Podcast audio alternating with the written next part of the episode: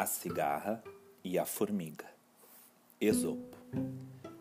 A cigarra passou o verão cantando, enquanto a formiga juntava seus grãos. Quando chegou o inverno, a cigarra veio à casa da formiga para pedir que lhe desse o que comer. A formiga então perguntou a ela: E o que é que você fez durante todo o verão? Durante o verão eu cantei, disse a cigarra. E a formiga respondeu: Muito bem, pois agora dance.